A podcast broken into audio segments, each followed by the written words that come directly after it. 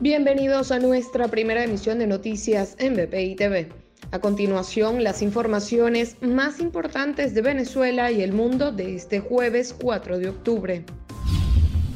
El director para las Américas de Human Rights Watch, José Miguel Vivanco, aseguró que la decisión de la Fiscalía de la CPI de abrir una investigación en Venezuela da una esperanza de justicia a las víctimas de la brutal represión. El primer vicepresidente del Partido Socialista Unido de Venezuela, Diosdado Cabello, dijo que Venezuela pedirá una revisión de la decisión de la Corte Penal Internacional de abrir una investigación en el país por las denuncias de crímenes de lesa humanidad.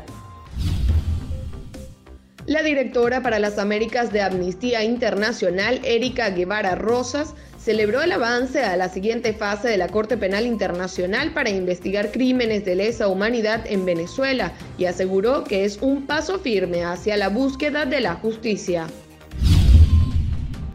Para el desarrollo de estas y otras informaciones, los invitamos a sintonizar nuestra señal en vivo y contenido on demand en bpitv.com o a través de Roku, Apple TV, Amazon Fire y nuestro canal de YouTube.